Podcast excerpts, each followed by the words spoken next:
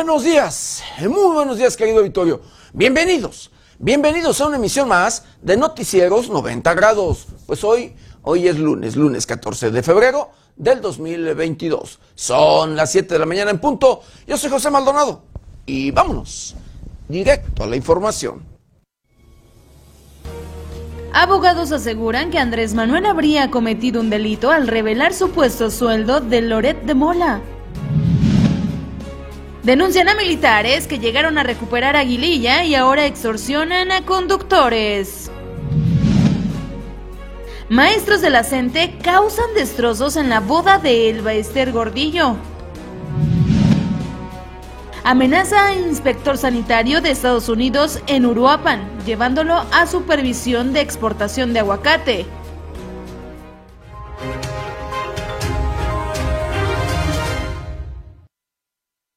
Bienvenidos, bienvenidos a una emisión más de Noticieros 90 grados. Pues sí, hoy, hoy es lunes, lunes inicio de semana y 14 de febrero.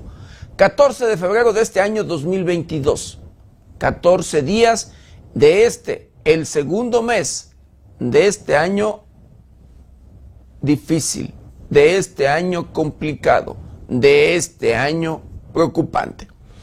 Difícil, complicado y preocupante en todos, pero en todos los sentidos. Llámesele en temas financieros, en temas sociales, en temas, eh, de, temas de salud, con este problema sanitario, con este problema de este coronavirus, de esta pandemia. Y, por supuesto, problemas de educación.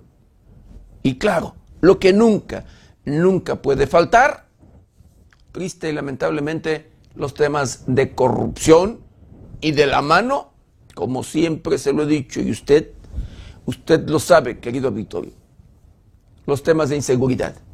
Triste y lamentablemente, pero así es.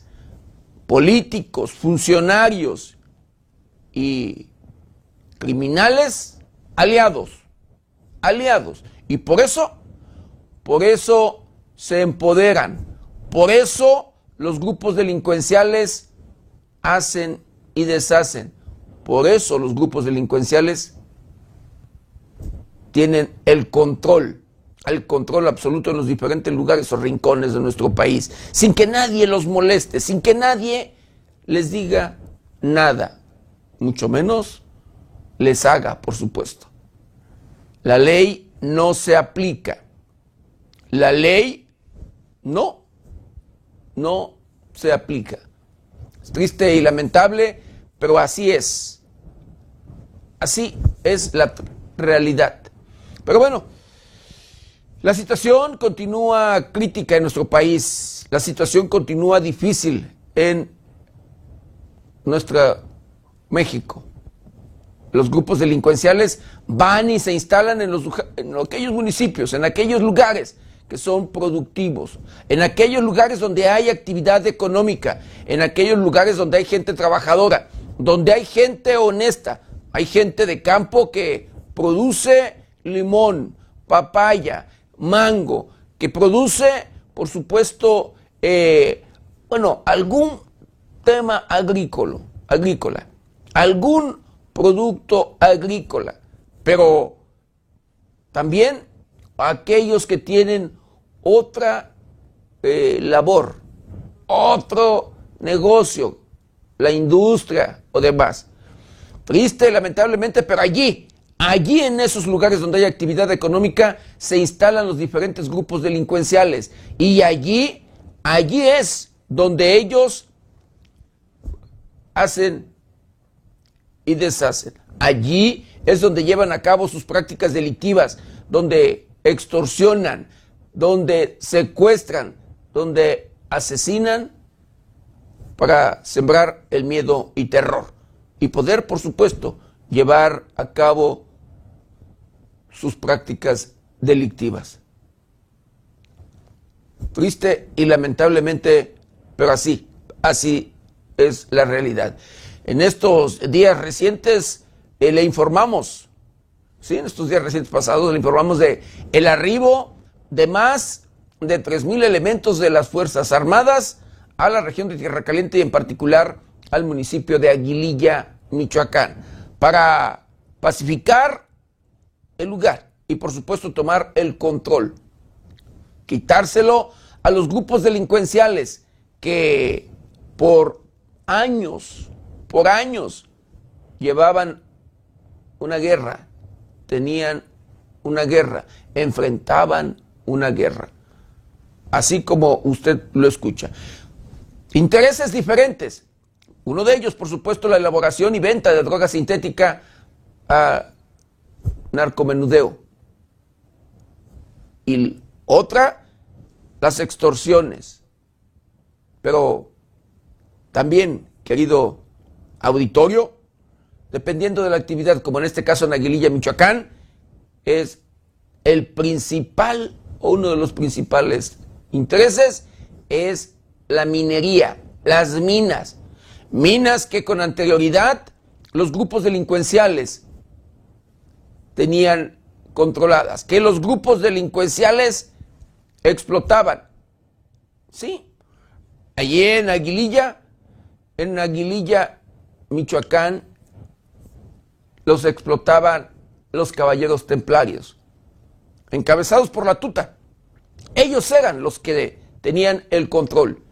Y ese es el principal interés, porque Aguililla, de acuerdo a información, querido auditorio, tiene mineral para cuando menos es explotar durante 100 años.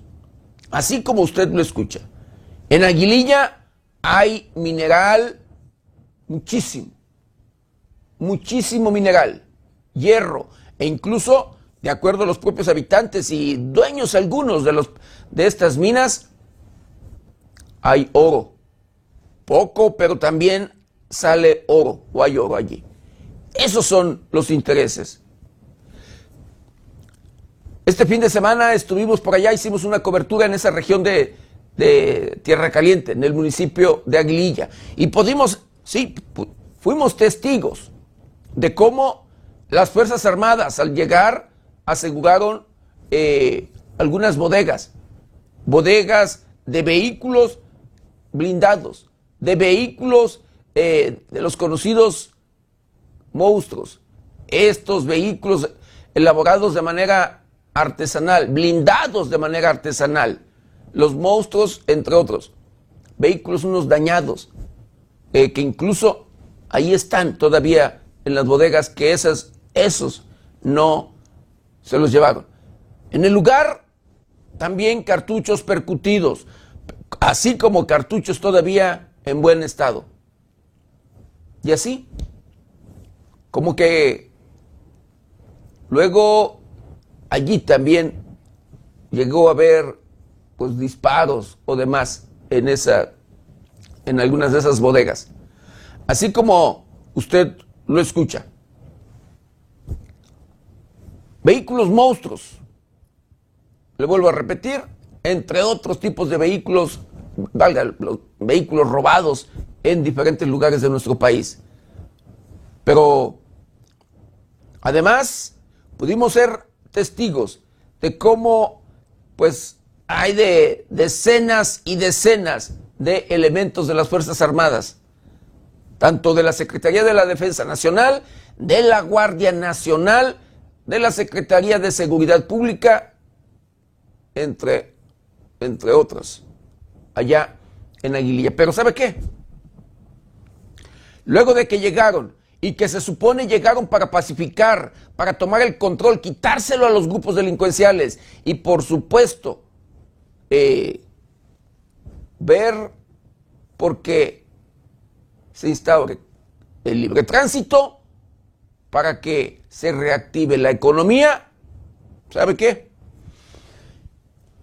Ya hay denuncias en contra de los propios elementos de la Guardia Nacional.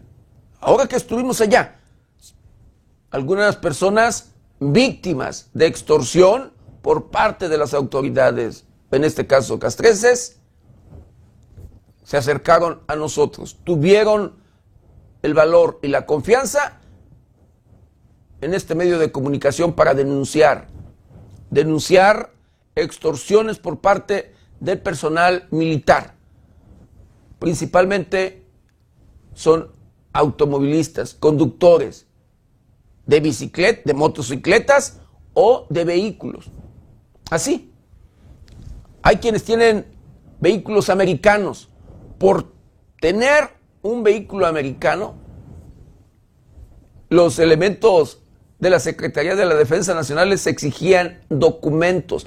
Fíjese, siendo un vehículo americano les pedían tarjeta de circulación, siendo un vehículo americano les pedían eh, placas y demás. Y hubo o hay personas que a quienes les quitaron o les pidieron 10 mil pesos para no, ellos decían, perder su vehículo. Así, las denuncias allá en Aguililla, Michoacán. Pero bueno, es triste, es triste y lamentable eh, que llegue a tomarse el control, a tratar de pacificar, a pues correr a los delincuentes y quitarles el yugo, por supuesto, del que los propios criminales tenían a los habitantes de aquella región de Tierra Caliente. Pero bueno, hay quienes luego han denunciado, habitantes que dicen incluso, y que esto es cierto, querido Victorio, una guerra es entre dos o más una guerra es de varios grupos. Y dicen los habitantes que el personal que ha arribado, el, personal de las Fuerzas Armadas, solamente están combatiendo a un grupo delincuencial. Y los otros, ahí están. Y dicen, los otros también tienen decenas y decenas de vehículos blindados de manera artesanal conocidos como monstruos. Pudimos ser testigos de cómo pues hay lugares, edificios, casas, o sea, eh, algunos, algunas propiedades con impactos de bala de diferentes calibres. Pudimos ser testigos de cómo de cómo hay huellas de esta guerra que se vivió, se ha vivido allá en la región de Tierra Caliente. Y vuelvo y repito, el principal interés, querido auditorio, son las minas, el mineral. Sí, ese es el principal interés de los grupos delincuenciales, el mineral. Eso que usted ve en sus pantallas, eso que usted ve en su eh, televisor o sin su, las imágenes, querido auditorio, ese es mineral. Esas piedras que se ven en sí es hierro. Y ese es, repito, el principal interés de los grupos delincuenciales. El hierro. Allí está. Allí está el principal motivo por el cual se pelean el control de este municipio, de Aguililla, Michoacán. No hay otra, no hay otra cosa. Hay ganadería, hay agricultura, porque Aguililla es un municipio agrícola y ganadero. Esas son algunas de las actividades que se llevan a cabo allá en aquella región de Tierra Caliente. Pero que la propia delincuencia incluso les ha afectado. Que la delincuencia no les ha permitido salir adelante. Son productores de jitomate, Allí en Aguililla es un lugar, un municipio con un gran potencial en producción de jitomate. Pues el año pasado, de acuerdo a información de los propios habitantes, perdieron toda la producción. Se echó a perder porque los grupos delincuenciales no permitieron el ingreso de aquellos compradores, ni tampoco permitieron que los pobladores, los habitantes, los productores de jitomate salieran a venderlo a los mercados en nuestro país. Así como usted lo escucha. Y la economía cada vez más afectada en Aguililla, Michoacán. Así las cosas, la confianza, dicen los habitantes, se gana. Y van a ver si el gobierno cumple. Van a ver si el gobierno se queda de manera permanente ya por allí, porque tienen miedo a que se vayan y una vez que salgan de la región, vuelvan los enfrentamientos, regresen los grupos criminales y esto se ponga más feo. Pero en fin, así las cosas en Aguililla, Michoacán, en la región de Tierra Caliente del estado, de esta, de esta entidad. Y no se pierda en próximos días el programa especial de este, de este trabajo que hicimos allá en Aguililla, Michoacán. Minas, mineral, el principal, el principal interés de los grupos delincuenciales. Pero bueno, vamos a hacer un recorrido, un recorrido por el portal de noticias más importante. Y en esta mañana, balean a un niño de 13 años en Zamora, Michoacán. Híjole, nada más, en este municipio que ocupa el primer lugar en temas de inseguridad y delincuencia en todos los sentidos, en Michoacán. De los 113 municipios que tiene la geografía michoacana, Zamora ocupa el primer lugar. Circulan rumores de la muerte del el capo mexicano Nemesio Oceguera, el Mencho.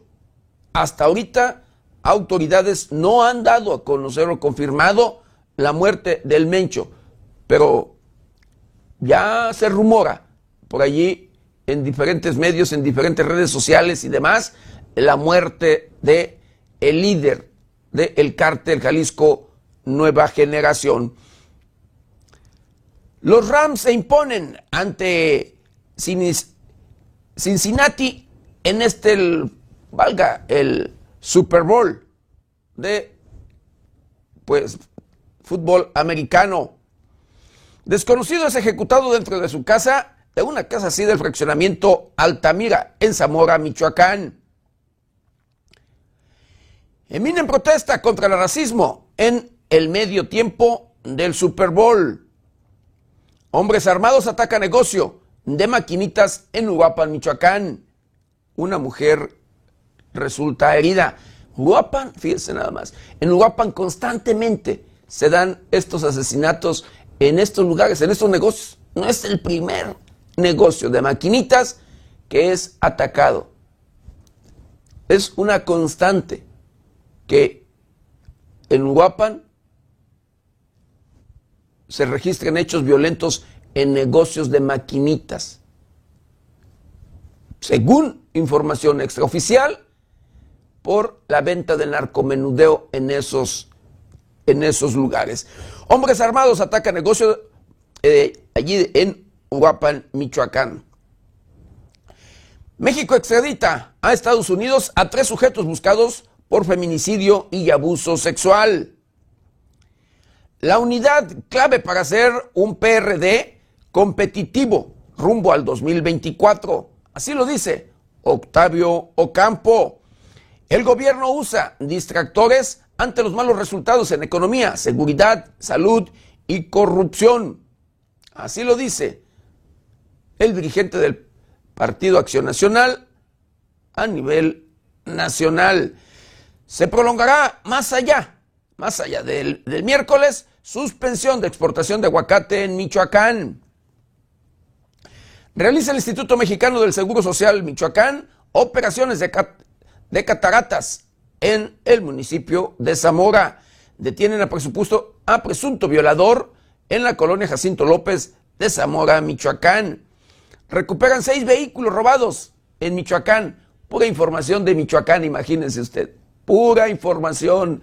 Porque Michoacán no para la violencia.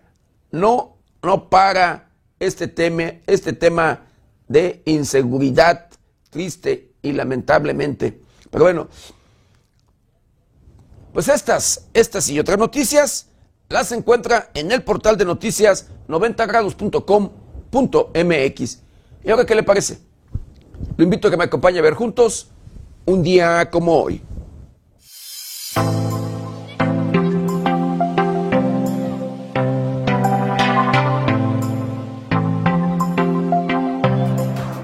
Un día como hoy, 14 de febrero, pero del año de 1831, se celebra el aniversario de la muerte de Vicente Guerrero. La bandera nacional deberá izarse a media asta. En 1911, Francisco y Madero cruza la frontera desde Estados Unidos para ponerse al frente del movimiento revolucionario. El 14 de febrero, coincidiendo con el Día de San Valentino, Día de los Enamorados, se celebra el Día Europeo de la Salud Sexual. Se celebra desde el 2003 a iniciativa de la Alianza Europea para la Salud Sexual, organización no gubernamental que trata de concientizar y sensibilizar a hombres y mujeres sobre la necesidad de adquirir y mantener hábitos sexuales saludables. El 14 de febrero se celebra el Día de los Enamorados o Día de San Valentín. Se trata de una festividad religiosa ya que se le conoce por el nombre de un santo, y no se trata de un santo cualquiera, sino de uno de los que se rebelaron al poder en su momento y sufrieron las consecuencias por ello. En la Roma del siglo III, el emperador Claudio II decidió prohibir los matrimonios de los jóvenes, considerando que los solteros sin familia eran mejores soldados al no tener vínculos sentimentales ni ataduras de pareja. Un sacerdote llamado Valentín consideró que esto era un error y decidió saltarse la orden y casar en secreto a todos los jóvenes enamorados que así lo quisieran. Al enterarse el emperador de este acto de rebeldía, sentenció a muerte al sacerdote Valentín un 14 de febrero en el año 270. San Valentín es el patrón de los enamorados y es por ello que se celebra todos los años el 14 de febrero, el Día de San Valentín o Días de los Enamorados.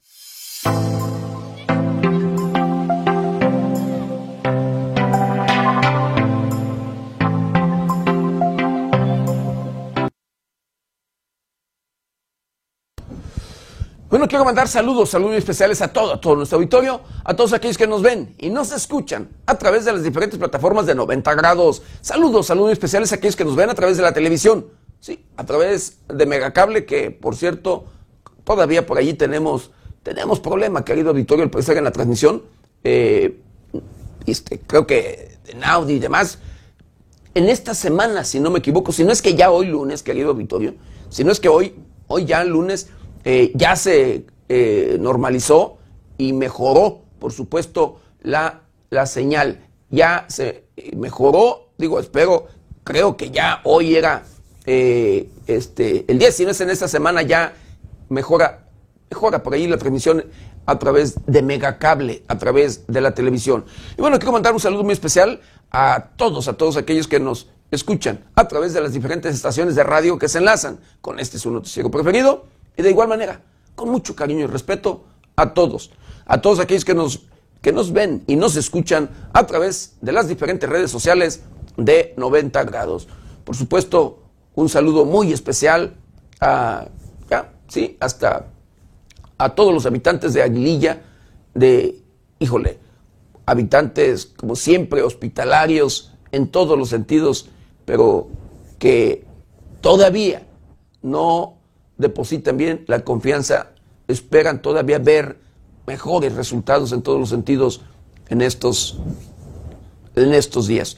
Y bueno, mire, este, este es el problema. Este es por lo que pelean los grupos delincuenciales. Este es el mineral. Estas son piedras de hierro, mineral para de hierro, así como usted lo escucha. Esta es el problema por el cual los grupos delincuenciales se pelean el control. Este es la causa de esta guerra que se vive o se ha vivido allá, en la región de Tierra Caliente, y en particular en el municipio de Aguililla, Michoacán. El mineral. Mineral de allí, de Aguililla, Aguililla, Michoacán. Pero bueno, vamos de lleno, de lleno con, con la información.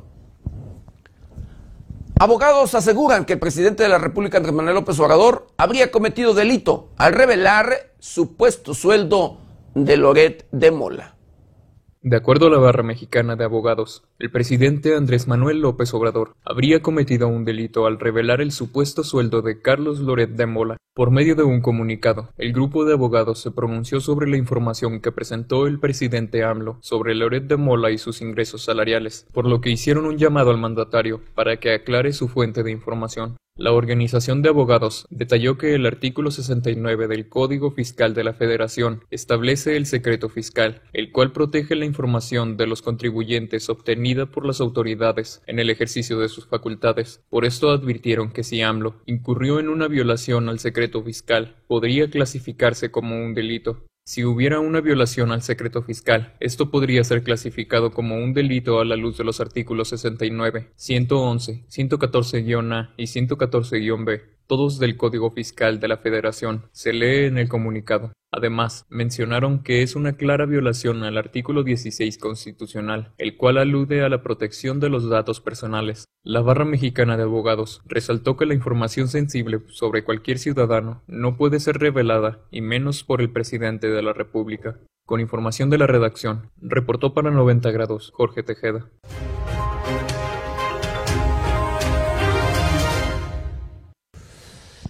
Y bueno, pues así como usted ya lo escuchó, tema que, ha dado mucho de qué hablar en ese sentido, el tema de Loret de Mola.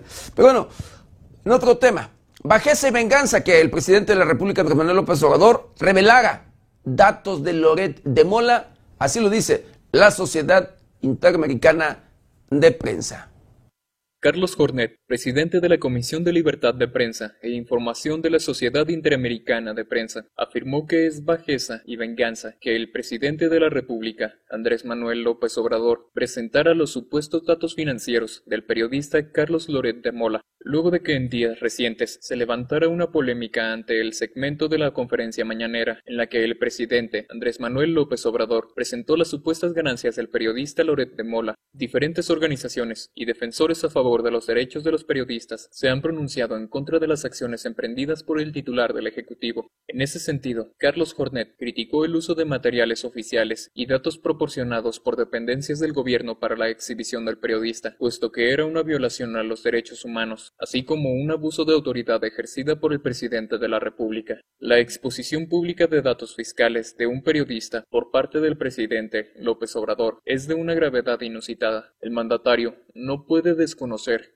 que los datos que el fisco recaba de los contribuyentes deben ser protegidos de toda filtración y que solo deben ser utilizados para los fines de verificar esa información y definir con ellos la capacidad contributiva, expresó el presidente de la Comisión de Libertad de Prensa. El defensor de los derechos humanos de los periodistas señaló el acto realizado por AMLO como un acto de bajeza que solo puede ser explicada como venganza por la difusión del informe que Carlos Loret de Mola realizó sobre la casa en la que vivió el hijo mayor del presidente. Con información de la redacción reportó para 90 grados Jorge Tejeda.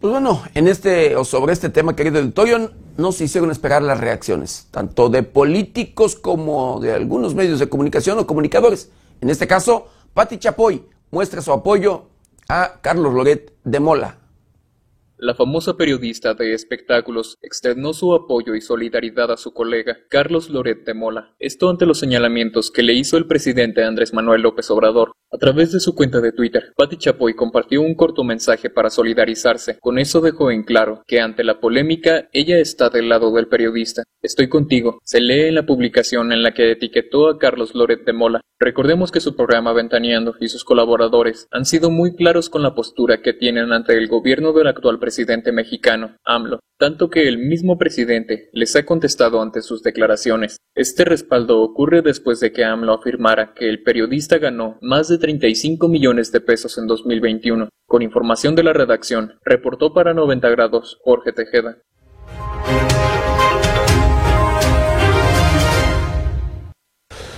Bueno, pues hoy, hoy es Día del Amor y la Amistad. 14 de febrero, Día del Amor y la Amistad. Le mando un saludo muy especial a todos, de verdad, a todas las personas, a todos los enamorados, a todos los amigos, a todos, de verdad, en este Día del Amor y la Amistad. No nada más es de, de pareja, de matrimonio, de novios o demás, de verdad es para todos, todos, porque todos tenemos amigos, tenemos amistades y demás, y por supuesto, pues también hay enamorados, que es lo que más, más eh, luego se celebra en este día, lo que más se ve y que de verdad pues mueve el tema económico, reactiva un poco ahí el tema de la economía en este, en este día 14 de febrero. De verdad, nuestros saludos muy especiales a todos, a todos ustedes y nuestras felicitaciones a todo nuestro auditorio. Y bueno, quiero mandar saludos, saludos muy especiales a Omar Ruiz Bravo, a Noemí Rodríguez, a José Luis Orea, agradecer con mucho cariño y respeto su comentario, dice licenciado, gracias por su noticiero, dice un gusto saludarlo, bendiciones. Saludos a Marina, a Marina Tapia, de igual manera agradezco con mucho cariño y respeto su comentario, dice, no hay derecho que entre gente de afuera, que entre gente de afuera apoderarse de lo que no es de ellos. Irma Peñalosa, saludos muy especiales y agradezco también su comentario, dice, buenos días licenciado, feliz día de la amistad, por supuesto, felicidades a todo nuestro auditorio. Saludos a Alejandro Delgado, a don Alejandro, un abrazo muy especial, por supuesto, también allí a el único artesano que elabora equipales, los equipales típicos de allí de Apatzingán, Michoacán. Saludos y le agradezco con mucho cariño y respeto también su comentario. Dice buenos días, don Pepe, feliz día del amor y la amistad. Un abrazo, por supuesto, le mando también un abrazo muy cariñoso allí a, a don Alejandro Delgado. Saludos a Rosa Antillán y de igual manera agradezco con mucho cariño y respeto su comentario. Dice buen día, licenciado Maldonado. Feliz día del amor y la amistad. Le mando un abrazo, feliz inicio de semana. De igual manera correspondo a sus buenos deseos y, por supuesto, le mando saludos muy, muy especiales. Saludos a Sniper 10PG. Dice, buenos días, señor José. Tengan una buena, dice, un buen día, dice, toda la gente de bien. Saludos, por supuesto, a todo, a todo nuestro auditorio. Y continuando, continuando con la información. Y bueno, el presidente de la República dice, voy a terminar mi mandato en 2024, pero depende del pueblo. El presidente de la República, Andrés Manuel López Obrador, afirmó que espera terminar su mandato en el 2024, a menos que el pueblo quiera que continúe. Durante su gira por la parte norte del país, López Obrador habló sobre las acciones que tomarán para blindar los bachilleratos tecnológicos de educación y promoción deportiva, y que de esta forma no sean flor de su sexenio. En ese sentido, el presidente informó que durante su periodo como titular del Ejecutivo no tendrá problema para continuar, por lo cual espera estar fungiendo sin problemas hasta el 2024. De aquí al 24 no hay problema. Bueno, dependiendo de lo que diga la naturaleza y el creador, pero no considero que haya problema. Bueno, también sobre todo lo que diga el pueblo, pero pienso que voy a terminar mi mandato hasta septiembre del 2024, afirmó el presidente. Las declaraciones del presidente llegan a dos meses de que se realice la consulta de revocación de mandato, en la cual se le cuestionará a los ciudadanos mexicanos si están de acuerdo en que López Obrador continúe en el mandato o termine precipitadamente. Con información de la redacción, reportó para 90 Jorge Tejeda.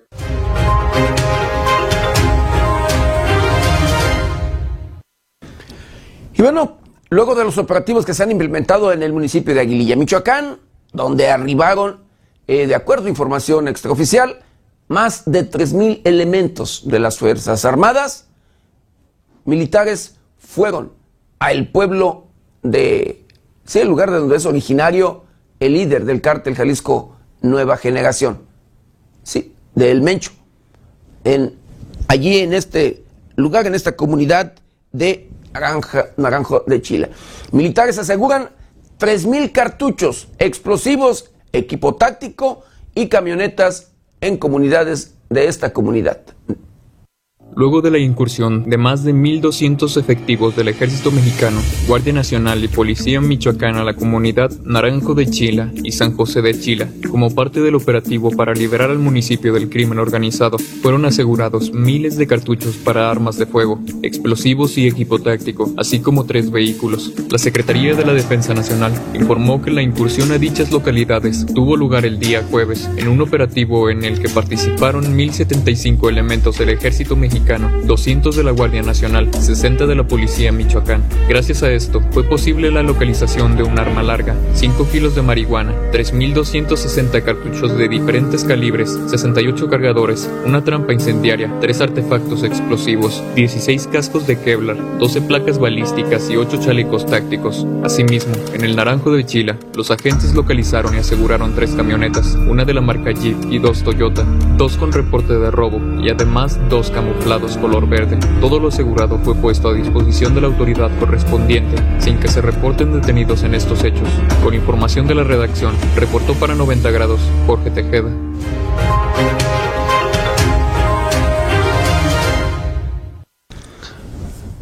Pues fuimos, fuimos a hacer cobertura precisamente, querido auditorio, ya sea el municipio de Aguililla, Michoacán. Y fuimos, llegamos a los lugares que fueron asegurados estas bodegas que fueron aseguradas por el personal castrense en la comunidad de El Aguaje, en el municipio de Aguililla, Michoacán.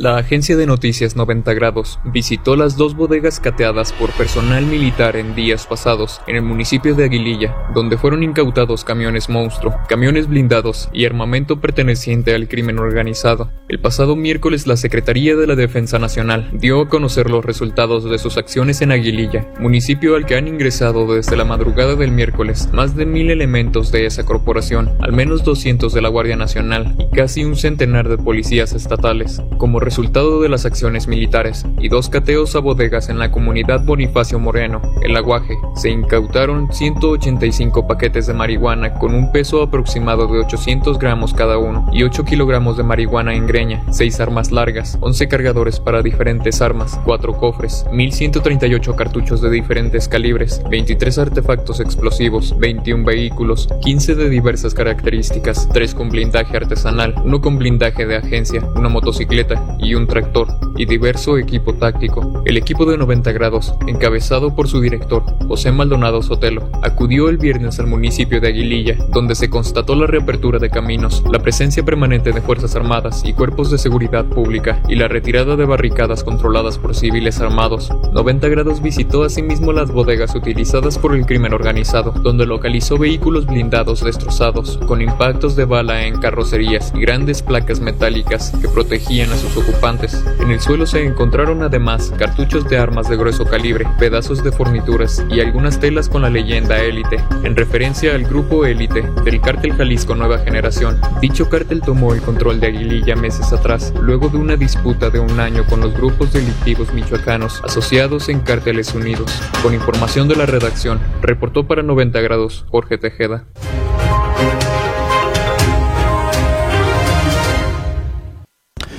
Pero ¿sabe qué? De verdad, créeme que no nada más era un grupo criminal el que operaba o es un grupo criminal el que opera en la, región. Sí, son diferentes. Hay quienes se hacían pasar, bueno, todos ahí en esa zona, todos se hacían pasar por autodefensas. Y todos contaban o, o cuentan, porque no les aseguraron, estoy seguro, todo, con vehículos blindados de manera artesanal, los conocidos camiones monstruo. ¿Sí? Y eso es parte de lo que los propios habitantes de Aguililla temen, ¿sí? Y tienen miedo porque dicen, hay advertencias de que Cárteles Unidos ingrese a Aguililla y tome el control, una vez que ya no están sus enemigos. Y sigue operando y sigue vivos allí los diferentes grupos delincuenciales. Ahorita están escondidos. no están a la vista. Lo único que se ve son halcones. Si estas personas informantes de los delincuenciales. Por todos lados se ven halcones. Andan en sus motocicletas y demás. Unos de manera descarada hasta con los radios. Así como usted lo escucha. Pero bueno, así las cosas. Le quiero mandar saludos, saludos especiales a Semei Verdía, el ex líder de los autodefensas allá en la costa michoacana. Y le agradezco de verdad con mucho cariño y respeto también su comentario. Dice saludos, licenciado. Dice un fuerte, dice hoy, hoy y siempre los mejores deseos. Dice un saludo para todos los buenos amigos. Dice ánimo michoacanos. Saludo, por supuesto, le agradezco a Semei Verdía y su comentario. Y continuando, continuando con la información, denuncian a militares, lo que le comentaba, una vez que arribaron a la región, el personal castrense o las Fuerzas Armadas en general, militares han extorsionado, comienzan a extorsionar a eh, conductores allá en la región y en el particular en el municipio de Aguililla, Michoacán. Les han sacado desde los 2, 3 mil pesos hasta los 10 mil. Dos pobladores de Aguililla denunciaron haber sido víctimas de extorsión por parte de algunos de los miles de elementos militares y policíacos que arribaron hace menos de una semana a ese municipio para retomar el control de manos del crimen organizado. 90 grados acudió al municipio de Aguililla para constatar las acciones que comenzaron hace un par de días para restablecer el orden, mismas que son encabezadas por el Ejército Mexicano, Guardia Nacional y Policía Estatal. Durante los recorridos que hizo 90 grados a la zona, se constató la presencia permanente de militares en retenes carreteros, y fue precisamente en estos filtros de seguridad que dos personas fueron víctimas de extorsión por parte del personal castrense. Uno de los afectados relató que en un retén instalado en la comunidad Palo Dulce, a la altura del colegio de bachilleres, fue detenido por militares, quienes sobrepasaron sus atribuciones y le quisieron quitar su camioneta por ser de origen foráneo. El hombre tuvo que dejar su vehículo en el sitio como garantía, conseguir diez mil pesos para pagar el soborno que pedían los militares. Otro conductor, dueño de una motocicleta, fue extorsionado con dos mil pesos por no tener en orden sus papeles, por lo que tuvo que entregar su dinero, que era para leche y pañales de su pequeña hija. Por alrededor de siete meses, Aguililla permaneció en poder del cartel Jalisco Nueva Generación, luego de una intensa guerra con los cárteles michoacanos, asociados en Cárteles Unidos. Con el arribo de miles de elementos de Fuerzas Armadas a la tierra caliente, se pretende arrebatar el control de las comunidades de la mano del crimen organizado, aunque el actuar del personal castrense no está siendo observado ni regulado por alguna autoridad. Con información de la redacción, reportó para 90 grados Jorge Tejeda.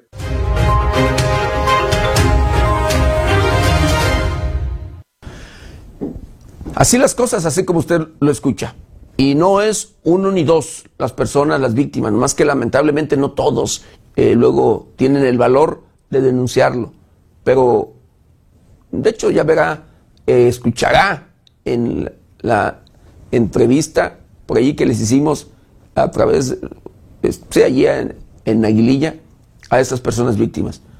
Ya la verá, porque lo publicaremos ahí en las próximas horas, querido, querido auditorio. Pero bueno, así pasa luego los abusos, aprovechando la situación, híjole. Pero bueno, así las cosas. Y en otro lado, en el municipio de Cuitzeo, Michoacán, balean militares, sí, escuche, balean a militares. Esto dejó como resultado dos soldados heridos. Cuando llevaban a cabo recorridos de prevención del delito y vigilancia en el municipio de Cuitzeo, elementos de la Sedena fueron agredidos a tiros por desconocidos. El hecho dejó como saldo dos militares lesionados. Fue este mediodía de domingo que elementos del ejército mexicano llevaban a cabo recorridos de prevención del delito y vigilancia en el municipio de Cuitzeo. En un momento determinado, a la altura de la comunidad de La Palma, los militares fueron agredidos a tiros por desconocidos. Como resultado de la agresión, dos soldados resultaron lesionados, mismos que fueron auxiliados por los servicios de emergencia. Entre tanto, se llevaron a cabo acciones operativas para dar con los agresores, sin que hasta el momento se haya registrado detención alguna, informó 90 grados.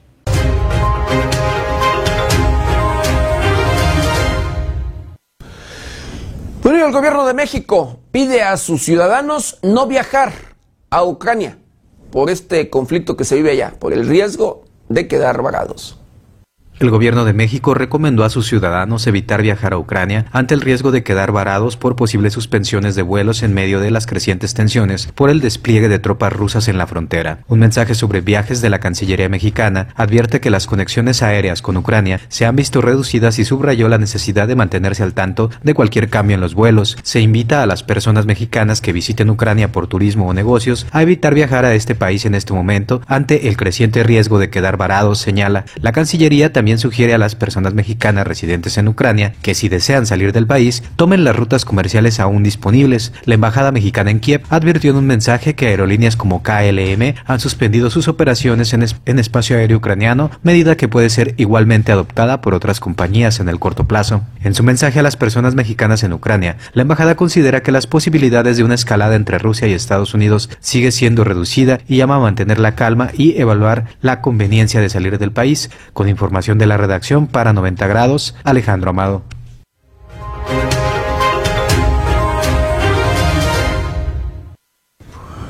Y bueno, blindan rutas de transporte y empaques de aguacate en Michoacán. Trascienden amenazas y suspensión de exportación a los Estados Unidos. Operativos policíacos han sido implementados en rutas de transporte y empaques de aguacate en Michoacán, por motivos hasta el momento no aclarados. Las versiones van desde amenazas del crimen organizado a la detección por autoridades estadounidenses de aguacate poblano exportado desde Zitácuaro. Las primeras versiones comenzaron a correr el viernes, instruyendo a los miembros de la cadena productiva de aguacate en Uruapan a que por motivos de seguridad separaran todas las actividades tanto de empaque como de campo. Los que están en asignación foránea deben regresar a Uruapan el día de hoy, no importa en qué ubicación estén, y de forma inmediata. Los que están en este momento en empaque cuarentena la fruta, avisen a las personas responsables de empaque y regresen a sus casas. Los que están en hotel, avisen que van a dejar la habitación desde el día de hoy y regresen a Uruapan. Cualquier duda, comuníquense con su supervisor. Este mensaje es de alta importancia y de atención prioritaria. Del empaque mandaron este mensaje, avisando a todo el personal de la USDA que se recojan y que salgan de los empaques, dice el texto que circuló entre los aguacateros. Horas antes, la Secretaría de Seguridad Pública de Michoacán anunció que brindó escolta en Uruapan a un convoy de camiones cargados con aguacate, con la finalidad de garantizar la seguridad y el libre tránsito de mercancías por las carreteras michoacanas, lo que implicaría una amenaza de violencia. Alrededor de las 8 de la noche, trascendió en redes sociales el secuestro de un inspector de la USDA ocurrido en el municipio de Zitácuaro. Esta versión indica que, al igual que hacen en Tierra Caliente, los grupos criminales locales pretenden aumentar el precio del aguacate, limitando el corte y la producción. Las 15 unidades salieron de la comunidad de Santa Ana Cirosto, donde cargaron el fruto, con destino a la ciudad de Uruapan para su entrega. Durante todo el recorrido fueron acompañados por patrullas de la policía Michoacán, a fin de garantizar su trayecto y la llegada a su destino, y con ello evitar el robo a este tipo de automotores de cargamento pesado, dijo la Secretaría de Seguridad Pública en un boletín. Alrededor de las 10.40 de la noche se informó en redes sociales que el USDA detectó en Zitácuaro que estaba siendo introducido aguacate de Puebla, lo que habría motivado al secuestro del agente de esa agencia internacional. Se dijo que para suplir la demanda, desde Ciudad Guzmán, Jalisco, salieron con rumbo a Michoacán 10 camiones tipo Torton con aguacate. Los medios reportaron que la detección del aguacate poblano, siendo introducido a los empaques de Michoacán, provocó la suspensión de la exportación por instrucciones de la USDA. Esto representaría un fuerte golpe a la cadena productiva del aguacate, no solo económica, sino que derivaría en mayor inseguridad. Asimismo, la Secretaría de Seguridad Pública informó que mantienen en Tinguindín labores preventivas en las inmediaciones de empacadoras de aguacate con la finalidad de inhibir conductas ilícitas y salvaguardar la integridad de la población. Hasta el momento la USDA no ha emitido algún reporte, mientras que las autoridades locales no han informado de la situación. Con información de la redacción, reportó para 90 grados Jorge Tejeda.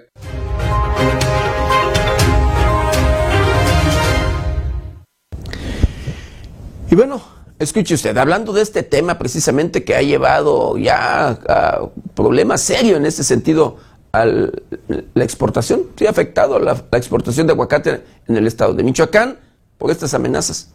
Sí, amenazas a inspector sanitario de Estados Unidos en Uruapan, que llevaron, a lo que le comento, suspender la exportación Autoridades mexicanas confirmaron que la amenaza vía telefónica a un inspector sanitario de los Estados Unidos en Uruapan llevó a la suspensión de la exportación de aguacate michoacano en esta temporada, que es la de mayor comercio del fruto mexicano al vecino país del norte. Así lo dio a conocer la Secretaría de Agricultura y Desarrollo Rural, que se dijo notificada por Estados Unidos de la suspensión temporal de envíos de aguacate de Michoacán. El Servicio de Inspección Sanitaria de Plantas y Animales del Departamento de Agricultura de Estados Unidos decidió pausar hasta nuevo aviso las actividades de inspección de aguacate en Michoacán, dijo la SADER. De acuerdo con la dependencia, la Autoridad Sanitaria estadounidense hizo del conocimiento al Servicio Nacional de Sanidad, Inocuidad y Calidad Agroalimentaria, que tomó la determinación luego de que uno de sus oficiales, quien realizaba la labor de inspección en Uruapan, Michoacán, recibió una llamada de amenaza a su teléfono celular oficial. El Servicio de Inspección Sanitaria de Plantas y Animales del Departamento de Agricultura de Estados Unidos reportó que actualmente se lleva a cabo una investigación para evaluar la amenaza y determinar las medidas de mitigación necesarias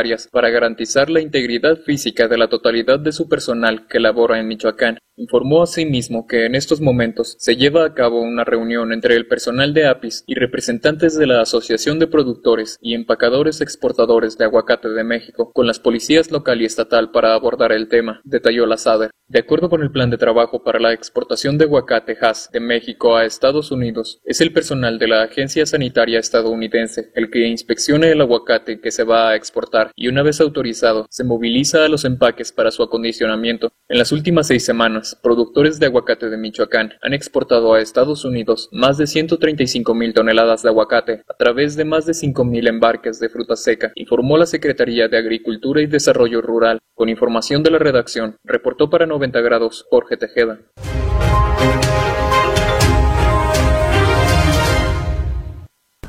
Y por supuesto, sobre este tema hubo reacciones. hay reacciones del Poder Legislativo. Diputados exigen atiendan la suspensión de exportación de aguacate en Michoacán luego de que el Servicio de Inspección Sanitaria de Plantas y Animales Departamento de Agricultura de Estados Unidos tomó la determinación de suspender hasta nuevo aviso las actividades de inspección de aguacate en Michoacán y uno de sus oficiales, quien realizaba la labor de inspección en Uruapan, recibió una llamada de amenaza a su teléfono celular oficial.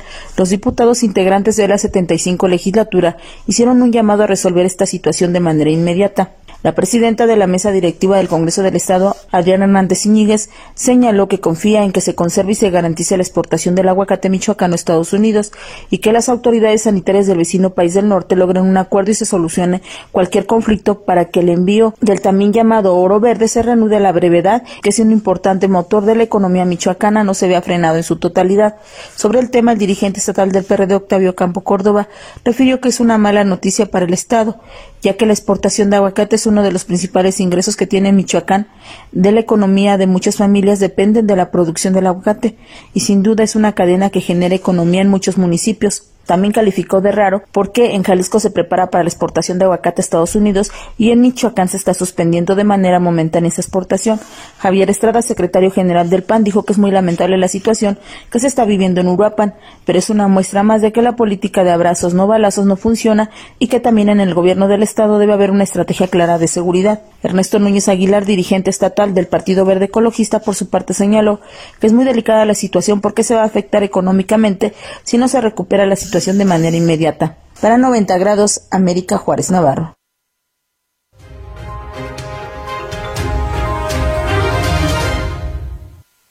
Bueno, el gobierno de Michoacán ya dialoga con el embajador de los Estados Unidos para reactivar la exportación del aguacate, ¿sí? El logo verde. El gobierno de Michoacán inició un diálogo con la Embajada de Estados Unidos para reactivar la exportación de aguacate suspendida ante amenazas que recibió un inspector estadounidense en Uruapan. Este domingo, el gobernador de Michoacán, Alfredo Ramírez Bedoya, dialogó con el embajador de Estados Unidos en México, Ken Salazar, y con Armando López Orduña, director general de la Asociación de Productores y Empacadores Exportadores de Aguacate de México. Los participantes acordaron realizar una serie de reuniones durante los próximos días para analizar y evaluar las condiciones en torno a la cosecha, empaque y exportación del aguacate michoacano. Desde el pasado viernes, la exportación de aguacate fue detenida luego de que un inspector del Departamento de Agricultura de Estados Unidos fue amenazado vía telefónica. Luego de horas de incertidumbre y especulación, se informó oficialmente de la situación, encontrándose paralizadas las actividades de la cadena productiva del aguacate en toda la entidad. misma que emplea alrededor de 300.000 personas, informó 90 grados.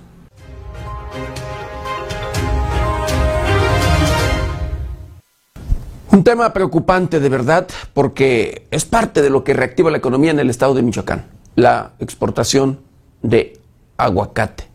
Pues bueno, mire, quiero mandar saludos, saludos especiales a CMI Verdía, el ex líder de los doctores allá en la costa michoacana, y agradezco con mucho cariño y respeto su comentario. Dice, la verdad da gusto ver que la seguridad en nuestra región ya se empieza a poner orden. Ojalá que ya, de una vez por todas, la Fiscalía aplique todas las órdenes de aprehensión que hay en la región de la Sierra Costa y que ya, dice, no dejen que nadie ande fuera de la ley. Le agradezco de verdad con mucho cariño y respeto el comentario de SMI Verdía. Le mando un saludo muy especial de verdad a Braulio Sánchez y de verdad se lo digo así, con mucho, de verdad, muy, especial, con mucho respeto. Mire, eh, dice él, puras notas falsas publicas, dice, ¿cuánto te pagan por decir eh, tonteras? Así lo dice. Yo le mando saludos muy especiales y le quiero decir que nosotros nos dedicamos al tema de investigación y vamos hasta el lugar de los hechos. Y, así, como lo hemos hecho en Aguililla y en diferentes lugares, en los diferentes lugares, de verdad. Yo eh, respeto el comentario de todos y críticas de todo nuestro auditorio, de todos, de verdad, en todos los sentidos. Hay quienes luego se molestan porque, como dice el dicho popular, pisamos callos. Algunos son parte de la delincuencia, reciben por corrupción y por lo que usted quiera, en todos los sentidos, están bien metidos luego a veces. O, sí, repito, a veces son líderes o partes. Eh, el tema de la corrupción es un tema muy preocupante en nuestro país. Y eso, ese es el principal eh, problema. Que todos los criminales, todos los delincuentes, los cárteles diferentes, llámesele cártel Jalisco Nueva Generación, llámesele Viagras, llámesele Familia Michoacana, llámesele Caballeros Templarios o de cualquier grupo delincuencial, todos se dedican a delinquir. ¿Así? Si no es para la elaboración de drogas sintéticas para eh, la venta al narcomenudeo y, enfermar y hacer, eh, híjole, adictos hasta niños, porque que me diga también que no es que, miento en ese sentido. Cuando conozco casos, niños de, de verdad, de los siete en adelante, 11, 10, 11, e incluso de esas edades, de 11 a 16 años, ya los traen ahí de sicarios armados. Y él, mire, estos ojos, que dice el dicho popular, algún día se comerán los gusanos, lo han visto. Así. Pero bueno, yo respeto de verdad con mucho cariño, respeto el comentario. Y luego, dice Braulio Sánchez lo siguiente, dice, pero cuando extorsionaban los mañosos, nadie decía nada. Dice, ¿por qué saben que? Porque saben que ellos no son como los militares. Ellos sí les daban piso a los que hablan mal de ellos. Los que hablan mal. Ven, el decir verdades, el que las víctimas luego denuncien, el que no callen, eso no es hablar mal de ellos. Cuando los están extorsionando y demás, y denunciarlo, eso es la realidad. Y le voy a decir, los actores en estos casos, sí, los principales actores, los protagonistas, son quienes hacen o nos dan de qué hablar. De verdad. Llámesele políticos o delincuentes, policías o lo que sea. De verdad, todos, todos. Pero bueno, porque la corrupción está, es en serio en nuestro país y es un cáncer que no se combate. Y por este tema de la corrupción, por eso los grupos criminales se empoderan. Todos los criminales. Pero en fin, le agradezco de verdad con mucho cariño y respeto también. Le, decía allí a Braulio, Braulio Sánchez sus comentarios. Le mando un saludo muy especial. Saludo a Edith Santillán, dice buenos días, licenciado Maldonado. Saludos y feliz de San Valentín muy, le agradezco de verdad ahí sus buenos deseos y correspondo, correspondo a ellos. Saludos a Juan Carlos Méndez Adame. Agradezco con mucho cariño y respeto también en su comentario. Dice muy bueno, muy buen noticiero. Dice, qué bueno que en la tierra caliente se está controlando la delincuencia. No es magia. El cambio estará, dice, estará viendo poco a poco. Esperemos de verdad que las Fuerzas Armadas no se retiren. Que las Fuerzas Armadas incluso no nada más hayan, hagan presencia Créeme, que vayan por los objetivos criminales. De lo contrario, se retiran y regresarán y será peor. Y no nada más es uno, no nada más son unos, no nada más es un grupo criminal. A uno se le está persiguiendo, a uno lo están por allí eh, atacando, agrediendo y desactivando. Pero hay otros, hay otros y otros fuertes, los cárteles unidos, Viagras y demás. Lo encabezan los Viagras. Así. Ahí están. Y no, hasta ahorita la fecha, no los han tocado. Sí, ya no hay barricadas. Nos tocó verlo. Así como usted lo escucha. Ya no, no vimos barricadas, pero bueno. No, nada más es un grupo criminal. Pero bueno, eh, ojalá sí regrese la tranquilidad ya en todos los sentidos y la confianza, por supuesto, porque también parte de lo que denunciaban los habitantes es que al llegar ya a territorio de Buenavista, que no hay presencia luego militar o de las Fuerzas Armadas, allí los halcones y los algunos delincuentes, cuando pasan habitantes de Aguililla, allí los detienen y los empiezan a amenazar, intimidar y hablar y demás. Pero bueno, dicho también por los propios habitantes. Lamentablemente, por miedo y demás, no hablan, y eso, digo, no, no, lo dicen eh, eh, en la entrevista, eso lo respetamos porque tampoco vamos a arriesgar las vidas de, de las personas, los que quieren y que nos lo dicen así, que ellos quieren denunciarlo por coraje, lo que quieren, y desde luego comentándoles los riesgos, dicen que no les importa, ahí están. Y ahí están las denuncias de lo que estamos publicando, ellos nos lo denuncian, ellos nos lo dicen, no somos nosotros, son testimonios. Saludos muy especiales, por supuesto muy especial a Luis Octavio Aguillón Osorio. Le agradezco también con mucho cariño y respeto su comentario. Dice saludos, licenciado. Felicidades por su programa. Saludos a Rosa Antillán. Dice, en verdad tiene el mejor noticiero. Muchas gracias por siempre, dice, traernos la mejor información. Saludos a todo nuestro auditorio. Bueno, continuando, continuando con la información. Con no muy buenos augurios, escucha usted, arranca temporada de exportación del mango 2022 aun y cuando desde principios de este mes inició la temporada de exportación de mango 2022 con el envío de los primeros embarques a precio abierto, en este momento la zafra está detenida a causa del intenso frío que se registra en los Estados Unidos. De acuerdo a la información dada a conocer por empacadores de Mújica, solo se alcanzaron a realizar cinco envíos de la variedad Ataulfo y se espera que en cuanto se normalice el clima se pueda reaperturar la temporada, lo que esperan suceda la próxima semana. Entre tanto, comentaron, se continuarán con los procesos de certificación de empaques que podrán enviar fruta no solo a Estados Unidos, sino también a otros mercados del mundo, donde el mango michoacano, principalmente de la región de Tierra Caliente, tiene una mayor demanda. Cabe mencionar que la temporada de mango 2022 se podrá extender hasta julio o agosto próximo, pues aún están por iniciar las cosechas de otras variedades, como es el de mango Hayden, que es una de las más exportadas, pero la fecha para reanudar el envío de fruta y establecer un precio dependerá de la demanda que se registre en los mercados internacionales, lo que se espera suceda a partir de la próxima semana.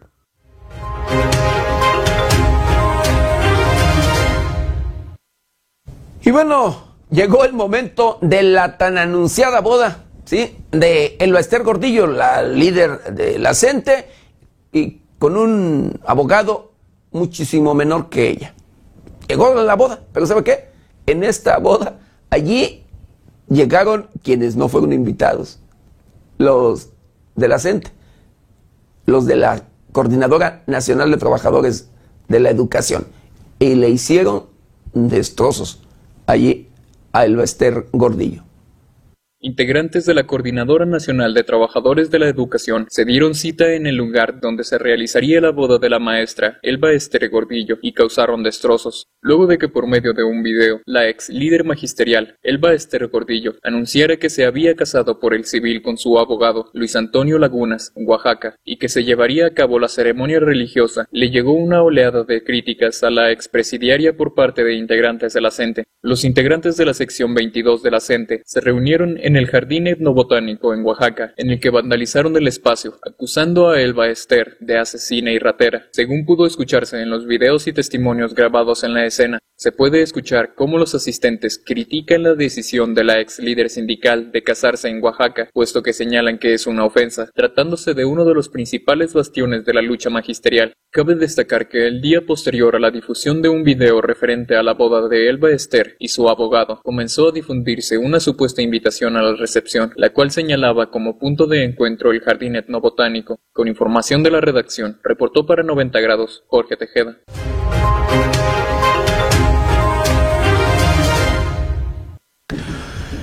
Bueno, y hablando del conflicto que se vive por allá en Ucrania y demás, querido auditorio, Rusia denuncia incursión de submarino nuclear de Estados Unidos a sus aguas territoriales.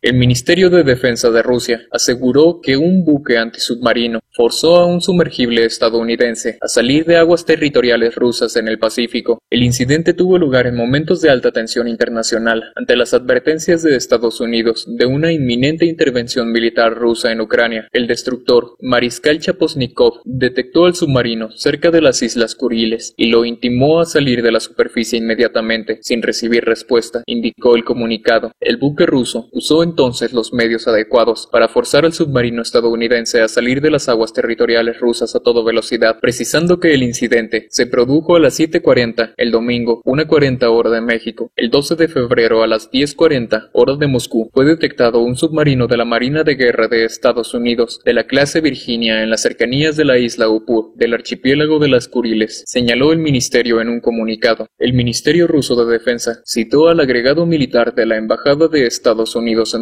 Para expresar una protesta por el ingreso del submarino en aguas territoriales rusas. El incidente se produjo pocas horas antes de una conversación telefónica entre los presidentes Vladimir Putin y Joe Biden para tratar de desactivar las tensiones en torno a Ucrania, una ex república soviética del este de Europa amenazada, según Estados Unidos, por una inminente invasión rusa. Con información de la redacción, reportó para 90 grados Jorge Tejeda.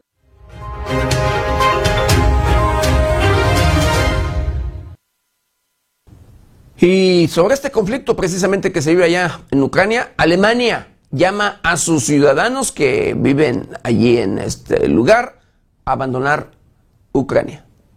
El gobierno federal de Alemania pidió a sus ciudadanos que abandonen Ucrania en el contexto de tensiones entre Rusia y Occidente. Si se encuentran actualmente en Ucrania, verifique si su presencia es absolutamente necesaria. De lo contrario, abandone el país en corto plazo, indicó el Ministerio de Relaciones Exteriores. Estados Unidos, Reino Unido, Dinamarca, Letonia y Estonia, entre otros países, ya habían pedido previamente a sus ciudadanos que dejaran el país. Las tensiones entre Rusia y Ucrania siguieron intensificándose en los últimos días, debido a la presencia y al movimiento masivo de unidades militares rusas cerca de las fronteras ucranianas, advirtió el ministerio. No se excluye que haya un conflicto militar. Alemania también detalló que cerró temporalmente su consulado en Dnipro, en el este de Ucrania. Con información de la redacción, reportó para 90 grados Jorge Tejeda.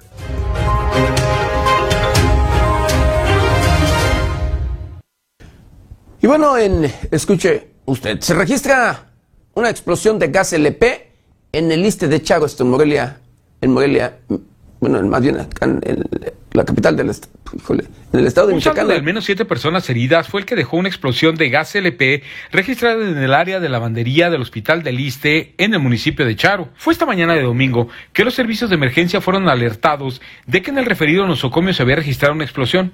De inmediato se trasladaron al sitio elementos del Cuerpo de Bomberos de Morelia, quienes se abocaron a verificar la situación.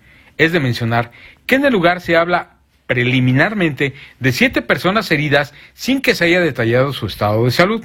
Asimismo, se informó que la explosión se debió a una acumulación o fuga de gas LP, informó 90 grados.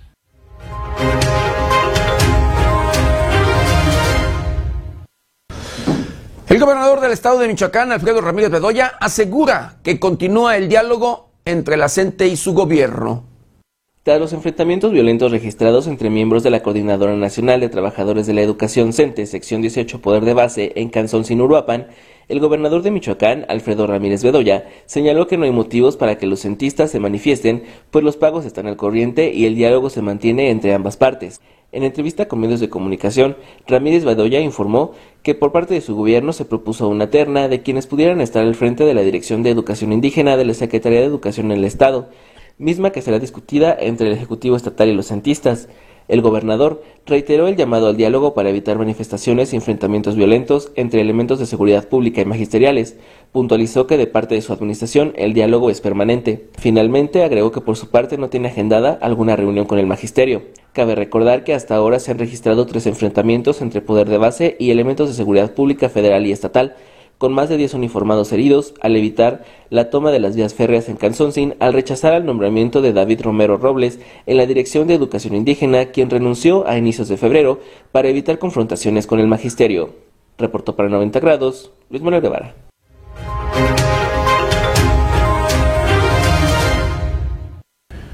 Y bueno, luego de este conflicto de magisterial que se vive en el estado de Michoacán y de un sector, un sector de la CENTE, director de educación indígena, no debe de ser elegido por presiones. Así lo da a conocer la Coordinadora Nacional de Trabajadores de Educación, pero de este sector que le digo, que incluso eh, exigían que se cambiara el director, eh, bueno, digo, esta es la sección 18, que se exigían y exigen, han exigido cambios, se les cumple, pero luego ellos continúan con sus manifestaciones.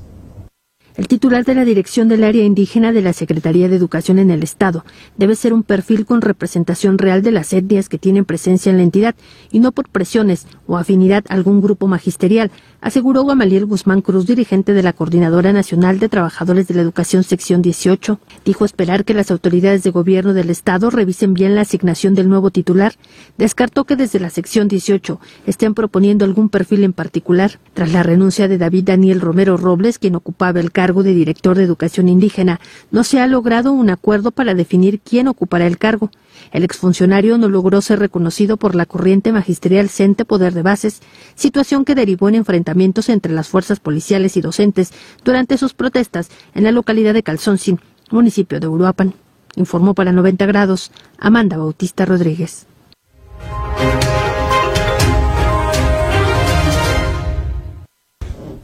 Conflictos entre la propia CENTE. Ahí en esta, la Coordinadora Nacional de Trabajadores, una ala de esta que no coincide con el grueso luego de, de este sector. Pero bueno, así las cosas.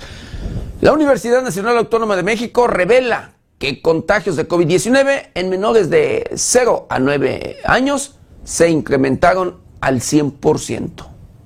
Especialistas de la Universidad Nacional Autónoma de México informaron que se registró un incremento del 100% en el número de contagios en el grupo de menores de 0 a 9 años. Fueron los expertos del Departamento de Salud Pública de la Facultad de Medicina de la UNAM quienes, de acuerdo con un análisis, informaron que de la primera a la cuarta ola de COVID-19 se registró un incremento del 100% en el número de contagios en el grupo de menores de 0 a 9 años y del 53.9% en el grupo de adultos de 20 a 29 años.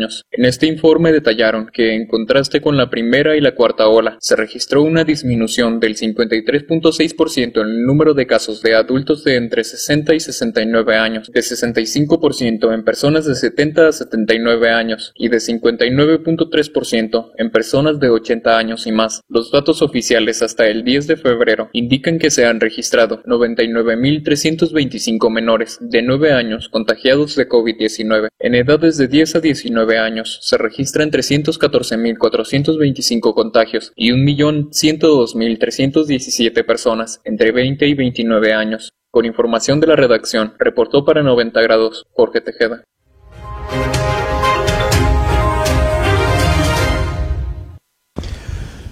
Y hablando de este enemigo mundial, querido Vittorio, la Secretaría de Salud de México da a conocer que nuestro país alcanzará para medio año inmunidad contra el COVID-19. Será antes de julio próximo que un gran porcentaje de la población del mundo habrá sido infectada de la variante Omicron del COVID-19, lo que se logrará altos niveles de inmunidad ante el COVID-19, así lo informó el titular de la Secretaría de Salud, Jorge Alcocer. El secretario de Salud aseguró que con aumentos continuos en la tasa de vacunación y altos niveles de inmunidad poblacional adquirida por la infección, se prevé que pronto los niveles de inmunidad contra el virus estén en su punto más alto. México y el mundo se acercan a una transición o nueva fase de la pandemia con predominio de la variante Omicron. Su aparición tan abrupta y de comportamiento tan diferente demostró que aún hay mucho que aprender para entender con exactitud los procesos que dan forma a la evolución y la gravedad por un virus como el SARS-CoV-2, declaró Alcocer durante su participación en una sesión de la institución a cargo de la Academia Nacional de Medicina. De acuerdo al funcionario, se ve como una posibilidad muy remota poder erradicar el virus, sin embargo subrayó que la variante Omicron podría integrarse a nuestras vidas en el mundo post-pandemia, informó 90 grados.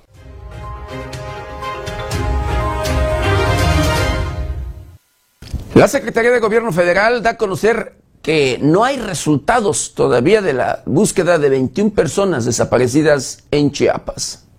La Secretaría de Gobernación no ha tenido resultados sobre la desaparición de 21 personas ocurrida en el municipio de Panteló en julio del 2021. Así lo informó mediante un comunicado en el que señaló que desde el 8 de febrero la Comisión Nacional de Búsqueda realiza acciones para dar con su paradero. A través de su cuenta de Twitter, la CEGOV informó que ha habido un esfuerzo interinstitucional en la búsqueda de las personas desaparecidas, en el que han participado la Subsecretaría de Derechos Humanos, Población y Migración y la Comisión Nacional para el Diálogo con Pueblos Indígenas de México, la Guardia Nacional y la Comisión Nacional de Derechos Humanos. No obstante la colaboración interinstitucional, la búsqueda ya cumplió cinco días sin que se tengan indicios del paradero de los indígenas desaparecidos y un grupo armado autodenominado como autodefensas conocido como el Machete, también señalado de ser un grupo paramilitar, se deslindó de la desaparición de las personas a través de un video en redes sociales y pide que también busquen a sus desaparecidos, pese a que existen videos en el que el grupo de personas fue retenida en el Parque Central de Panteló por los integrantes de Machete, los civiles armados dijeron desconocer el paradero de los desaparecidos, informó 90 grados.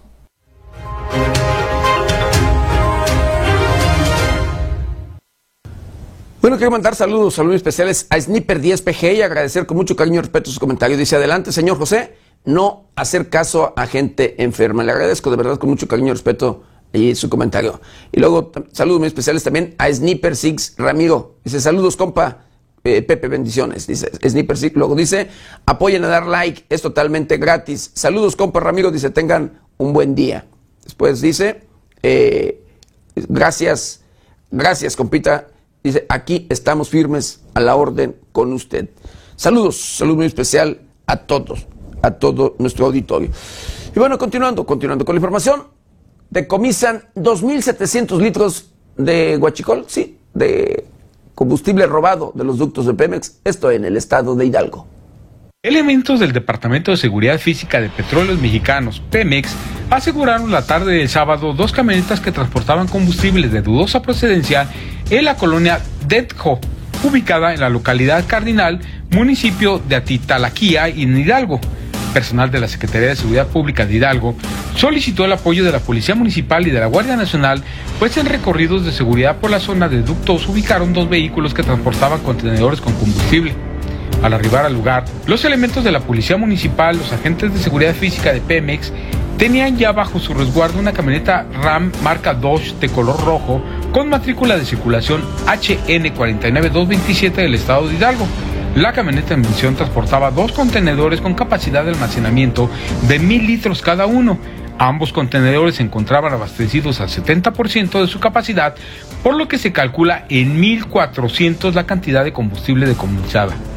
La segunda unidad asegurada, una camioneta F-150 de la marca Ford, en color azul con matrícula de circulación MY54-188 del Estado de México, transportaba al momento de su aseguramiento dos contenedores de mil litros. Uno de ellos se encontraba abastecido al 60% y el otro al 70% de su capacidad.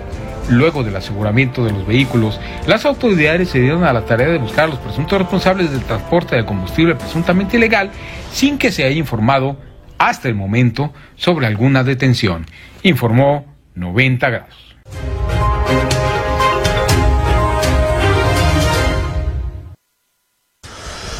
Bueno, le quiero mandar saludos, saludos especiales a Esperanza del Consuelo y le quiero invitar para que no se pierda su programa los viernes, todos los viernes de 7 a 8 de la noche. Sí, a través de las diferentes plataformas de 90 grados. Un programa de verdad eh, valga, es un programa feminista, pero no radical. Un programa de verdad educativo en todos los sentidos, un programa con un buen, un buen sentido cultural y demás eh, en todos los aspectos. No se lo pierda todos los viernes de 7 a 8 de la noche. Y bueno, hemos llegado, hemos llegado al final de una emisión más de Noticieros 90 grados. No sin antes quiero agradecerle infinitamente, querido auditorio, el habernos acompañado en este su noticiero preferido. Yo les espero mañana, mañana ya martes, de 7 a 8 de la mañana, nuestra querida compañera Berenice Suárez, de 8 a 9 de la noche. Recuerde, lávese las manos constantemente con agua y jabón. Utilice gel antibacterial, cubrebocas, careta de ser posible. Guarde su distancia, cuídese y cuide a los suyos. Yo soy José Maldonado. ¿Está usted bien informado?